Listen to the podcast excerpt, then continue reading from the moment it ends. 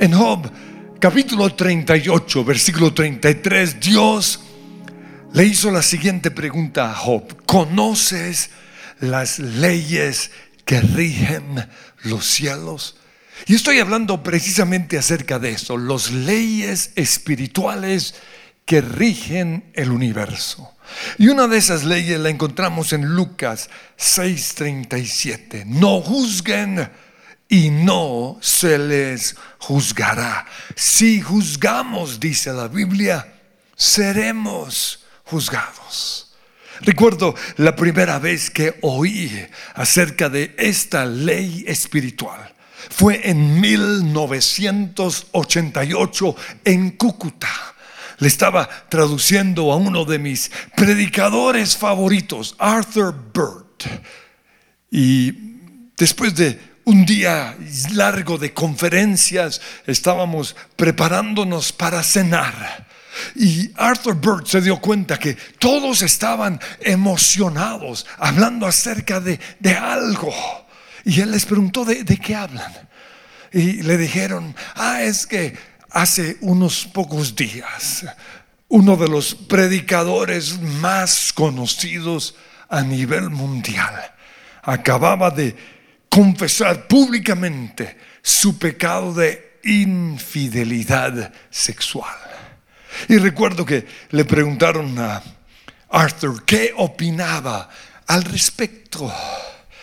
Y él les dijo que no lo, no lo juzgaba, porque él también le había sido infiel a su esposa. Cuando él dijo eso, todos quedamos en silencio. Y él continuó hablando. Él dijo que a través de su experiencia aprendió que el juicio es como un boomerang, que cuando lo lanzamos con el tiempo, ese boomerang se nos devuelve. Si juzgamos, seremos juzgados.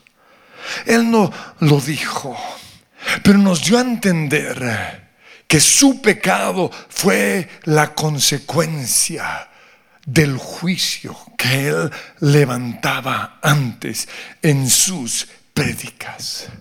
Todo lo que él juzgó con respecto a otros se le devolvió.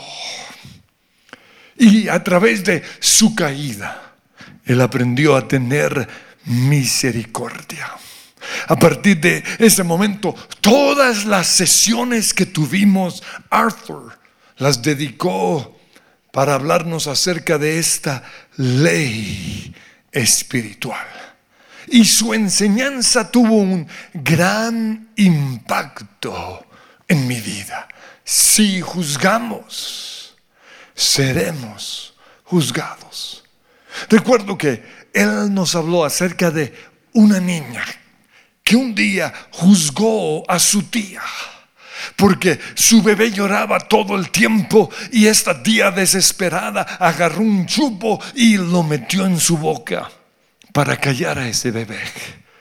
En ese momento, esa niña pensó, cuando yo sea mamá, yo no le voy a hacer eso a mis hijos. Si mis hijos lloran, yo los voy a tomar en mis brazos hasta que se calmen. Pues pasaron los años y esa niña tuvo también su propio bebé. Pero como consecuencia de su juicio, ese bebé lloraba todo el tiempo. Pero ella no iba a hacer lo mismo que había hecho su tía. Por eso aguantó y aguantó y aguantó esas eh, lloradas de su bebé. Hasta que un día no aguantó más. Fue a la tienda, compró un chupo y se lo metió en la boca de su bebé. Pero eso que hizo, unos 15 años después de el pensamiento, el juicio que levantó en contra de su tía fue el principio o la ley espiritual del juicio. Si juzgamos, seremos juzgados. También nos habló acerca de una mujer que a través de la cortina de su casa se fijaba que todos los días, después de que el marido de su vecino se iba, llegaba otro hombre y estaba allí en la casa de su vecina durante unos 20 minutos y luego se iba. Eso la llevó a ella a pensar. Y como dice el dicho, el ladrón juzga según su condición. Pero lo que esta mujer no sabía era que ese hombre que llegaba era el hermano, que tenía que hacer una parada obligatoria precisamente en la estación que quedaba a unas pocas cuadras de la casa de su hermana para hacer un intercambio entre trenes. Y él prefirió, en vez de esperar 20 minutos o 30 minutos en la estación del tren, él prefirió aprovechar ese tiempo para pasar tiempo con su hermana y leer el periódico. Pero, como dice el dicho, el ladrón juzga según su condición. Dice en la Biblia Romanos capítulo 2, versículo 1, por lo cual eres inexcusable, oh hombre, quien quiera que seas, tú que juzgas, pues en lo que juzgas a otro, te condenas a ti mismo, porque tú que juzgas, haces lo mismo.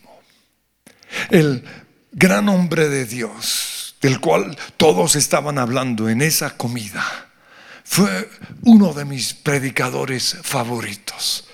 Fue un hombre que Dios usó para inspirarme a predicar, a, tocar el piano, a hacer muchas cosas. Sin embargo, siempre que él predicaba, había algo en su prédica que me inquietaba.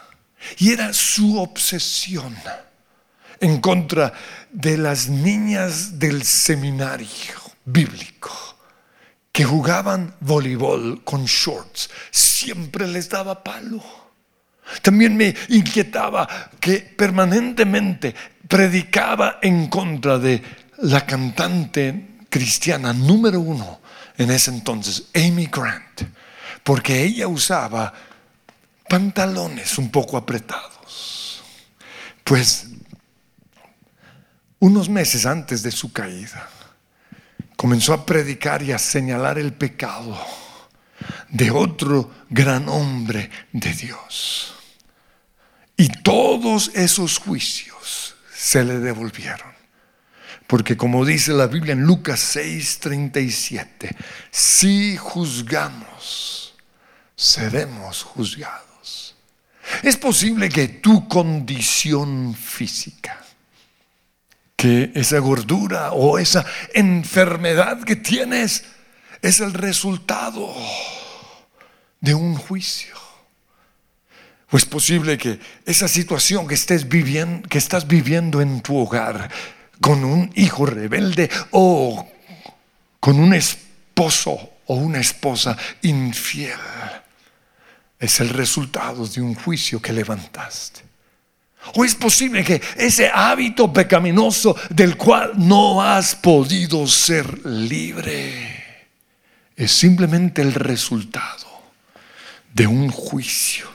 que hiciste de otra persona. Porque si juzgamos, seremos juzgados. Jesús dijo en Mateo capítulo 7, versículo 1, no juzguen a nadie para que nadie los juzgue a ustedes, porque tal como juzguen, se les juzgará.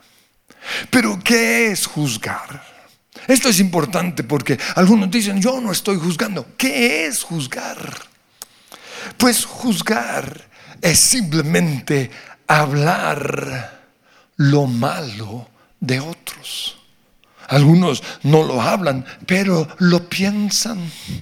Dice Santiago capítulo 4, versículo 11, no hablen mal de otros si alguien habla mal de su hermano o lo juzga.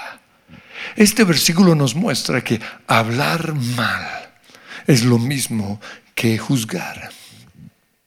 Pero juzgar es también creer que somos mejores que otros. A unos en la Biblia que se creían mejores que otros y que los menospreciaban. Jesús les contó la parábola de un fariseo y de un cobrador de impuestos que fueron a orar al templo. Y en su oración, el fariseo decía en Lucas 18, 11, oh Dios, te doy gracias porque no soy como otros hombres, ladrones, malhechores, adúlteros, ni mucho menos como ese recaudador de impuestos. Juzgar es creer que somos mejores que otros. Juzgar también es cuestionar la relación que otros tienen con Dios. Ah, es que Él no es un buen cristiano. O mi esposa no ama a Dios. O los de esa iglesia no aman a Dios. ¿Quiénes somos nosotros para cuestionar la relación de otros con Dios? ¿Cómo sabes tú cómo es esa persona? Dice Santiago capítulo 4, 12, no hay más que un solo legislador y juez. Y no eres tú y no soy yo. Sigue diciendo Santiago, aquel que puede salvar y destruir. Tú, en cambio, ¿quién eres? Dice el Señor, para juzgar a tu prójimo.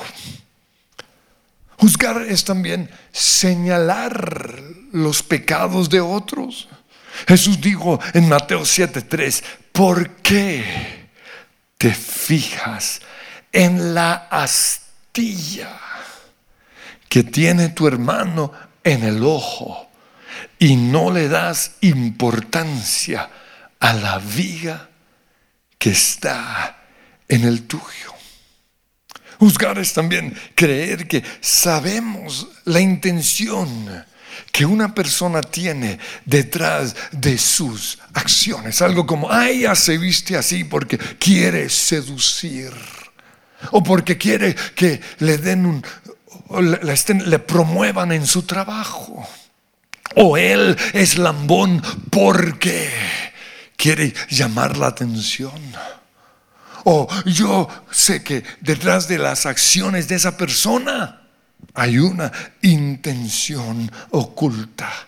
Santiago 4:11 dice, hermanos, no hablen mal unos de otros, porque no hay más que un solo legislador y juez, y es Dios.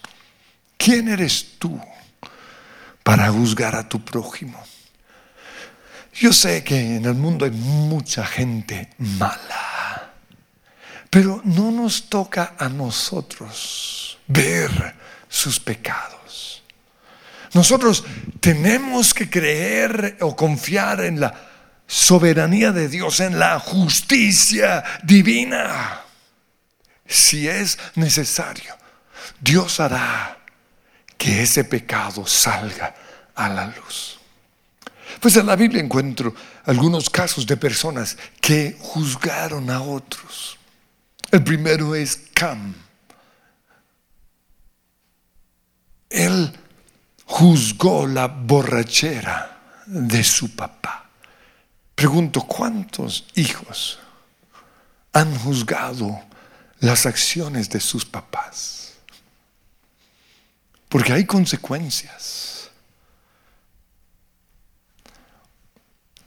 La Biblia también nos habla acerca de Coré. juzgó la forma en que Moisés y Aarón estaban gobernando a Israel. En números 16.3, Él les dice, ¿por qué se creen ustedes los dueños de la comunidad del Señor? Por, por eso pregunto, ¿cuántos se sientan en sus casas a la hora de la comida quizás a juzgar a sus gobernantes? ¿O cuántos escriben juicios en sus redes sociales?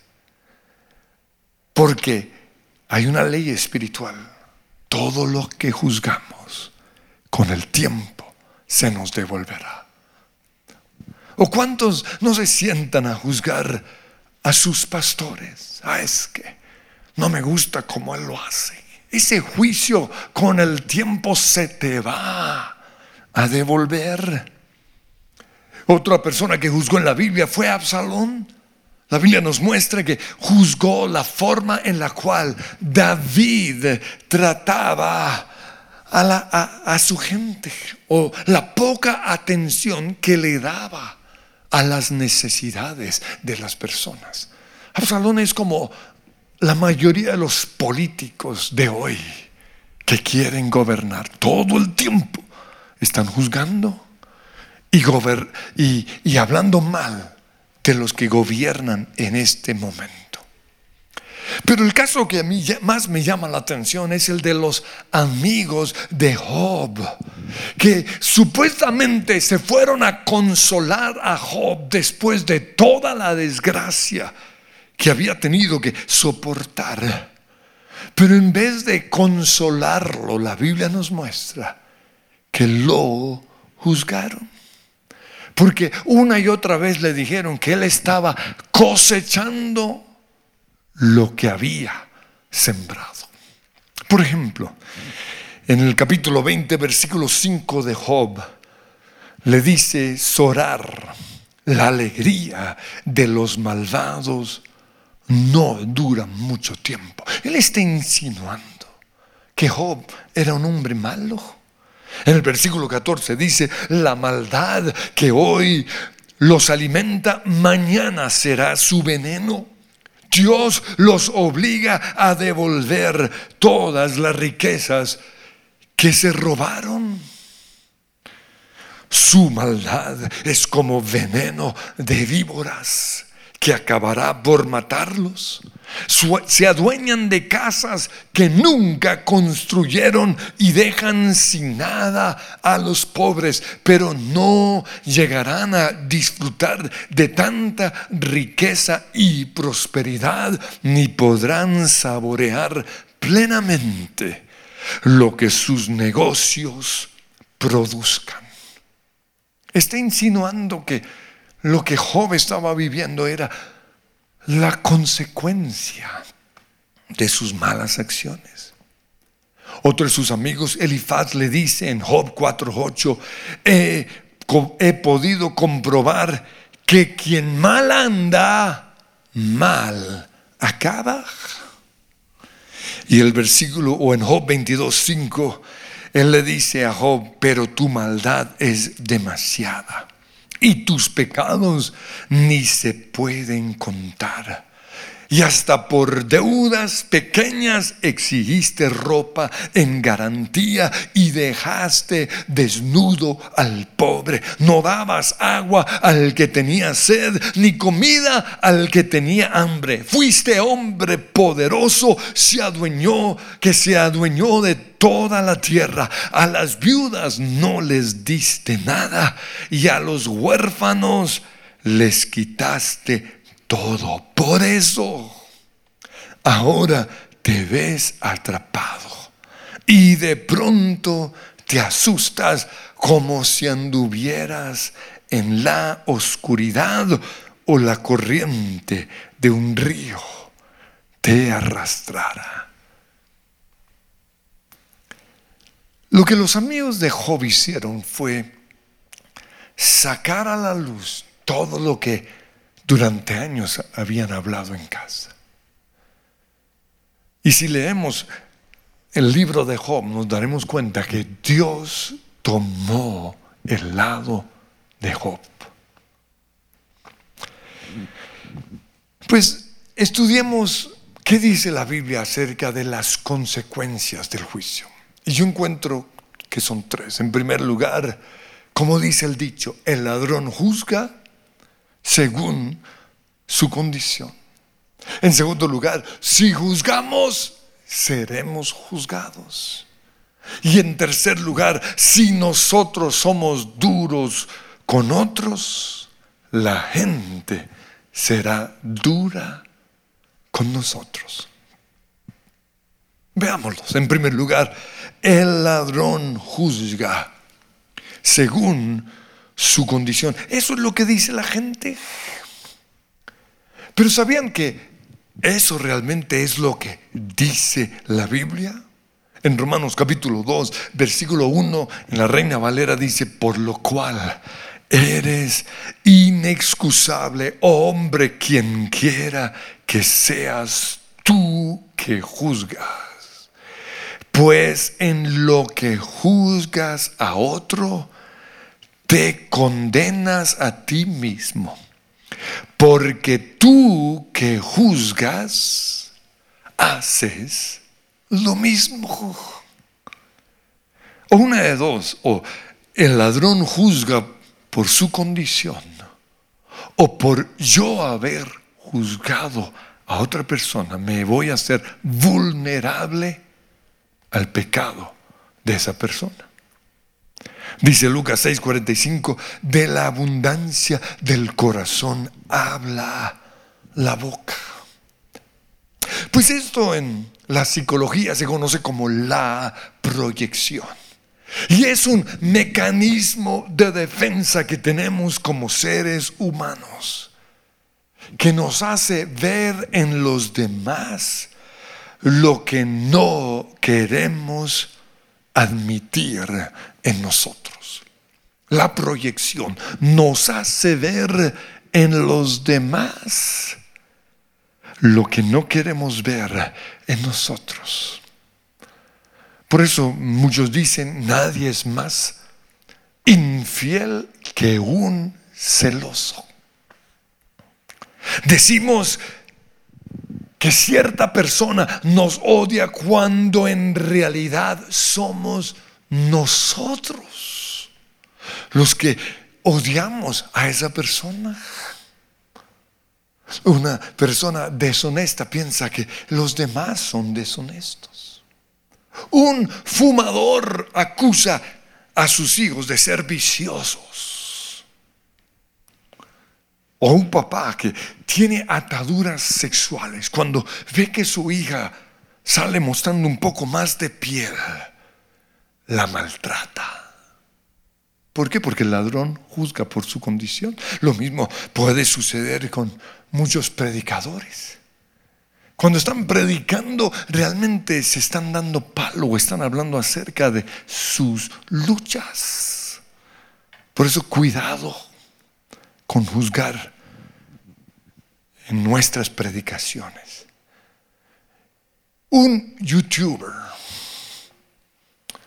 o un troll o un predicador legalista que todo el tiempo está señalando y juzgando a los demás, que todo el tiempo está dando palo, lo que está haciendo es proyectando lo que él necesita oír. Una mujer que juzga la forma de vestir de otra niña o el comportamiento de una niña bonita. Lo que está haciendo esa mujer es diciendo lo que ella haría si fuera bonita. Lo mismo sucede con una persona que juzga a un rico. Está simplemente diciendo lo que él o lo que ella haría si fuera rico. Los que dicen que los políticos son corruptos o que los pastores se roban la plata de la iglesia, están simplemente diciendo lo que ellos harían si estuvieran en esa posición. Mire lo que dice Lucas 12:45. Una persona buena produce cosas buenas del tesoro de su buen corazón. Y una persona mala produce cosas malas del tesoro de su mal corazón. Lo que uno dice brota de lo que hay en el corazón. Pero en segundo lugar, cuando nosotros juzgamos, se activa una ley espiritual que hace que se nos devuelva ese juicio. Jesús dijo, Mateo 7.1, no juzguen para que no sean juzgados. Cuando yo juzgo el pecado o la acción de otra persona, estoy lanzando un boomerang que con el tiempo se me va a devolver. a partir del momento en el cual yo juzgo a otra persona, yo me hago vulnerable a cometer ese mismo pecado. Por eso Jesús nos dice, no juzguen. Si nosotros juzgamos la mundanalidad o la rebeldía del hijo de otra persona, o si juzgamos la forma en que ese papá los está criando, a nosotros también nos van a juzgar por la forma en que hemos criado a nuestros hijos. Si juzgamos la apariencia física de otra persona, o su forma de ser. Ah, es que es una perezosa, desorganizada, manipuladora, coqueta o amargada. Este juicio con el tiempo se nos va a devolver. Echa tu pan, dice Eclesiastés 11.1, sobre las aguas. Después de muchos días lo hallarás. Pero en tercer lugar, si somos duros con otros, la gente será dura con nosotros. Cada persona determina la medida de gracia bajo la cual va a vivir. Si somos duros, la gente va a ser dura con nosotros. Pero si somos misericordiosos, la gente va a ser misericordiosa con nosotros. Jesús dijo, Mateo 7, 1, no juzguen a los demás y no serán juzgados. Y sigue diciendo, pues serán tratados de la misma forma en que traten a los demás. El criterio que usen para juzgar a otros es el criterio con el que se les juzgará a ustedes. Y ahí mismo en esta porción, el versículo 6, Jesús dice algo que muchos no han entendido. Él dice, no arrojen, no arrojes tus perlas a los cerdos. ¿Qué está diciendo Jesús dentro del contexto? Pues cuando yo juzgo, lo que estoy haciendo es saliendo de la gracia de Dios. Y a partir de ese momento, estoy expuesto a todos los ataques, a todos los juicios de las otras personas. Mientras yo soy misericordioso, Dios es misericordioso conmigo. Pero esta ley de la reciprocidad del juicio tiene que ser rota. ¿Cómo lo podemos romper? Pues lo primero es reconocer que hemos juzgado o reconocer que esta es una tendencia en nosotros y pedirle perdón a Dios. Lo siguiente que tenemos que hacer es arrepentirnos, es decir, dejar de juzgar. Pero lo tercero es reconocer que el juicio es parte de nuestra naturaleza pecaminosa, es una tendencia del ser humano. Por eso dentro de nuestra oración de todos los días tenemos que clavarlo en la cruz.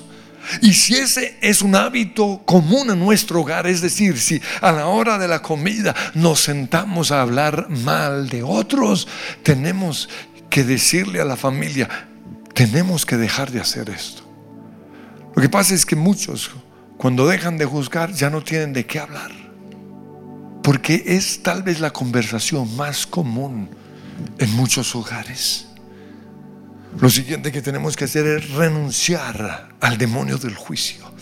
Porque en muchos puede ser una atadura demoníaca. Lo sé porque la Biblia dice que el diablo es el acusador de los hermanos. Entonces, si el diablo es el acusador de los hermanos, obviamente hay demonios que lo único que hacen es llevarnos a juzgar. Pero lo siguiente que tenemos que hacer es obligarnos a hablar solo lo bueno. Es una disciplina. Y hay momentos en los cuales va a ser necesario que le pidamos perdón a la persona de la cual hemos hablado. Y esa persona va a tener que orar por nosotros. Esto fue lo que le pasó a los amigos de Job. El Señor les dijo a ellos, en Job 42.8, mi siervo Job orará por ustedes y yo atenderé a su oración y no los haré quedar en vergüenza. O sea, romperé la ley espiritual del juicio. Y luego dice, y conste que a diferencia de mi siervo Job, lo que ustedes han dicho de mí no es verdad. Quiero finalizar con algo que, que es muy importante para todos los líderes de la iglesia, los que predicamos. Y es Santiago capítulo 3, versículo 1. Amados hermanos, no muchos deberían llegar a ser maestros o predicadores en la iglesia o líderes, porque los que enseñamos seremos juzgados de una manera más estricta. La gente juzga con mayor severidad a los que enseñamos. Por eso yo me aseguro de solo predicar aquellos temas en donde yo tengo autoridad. Si no vivo lo que predico, no lo voy a predicar. Pero también yo trato de siempre incluirme en las prédicas. No, yo no soy de los que dice, tienes que cambiar.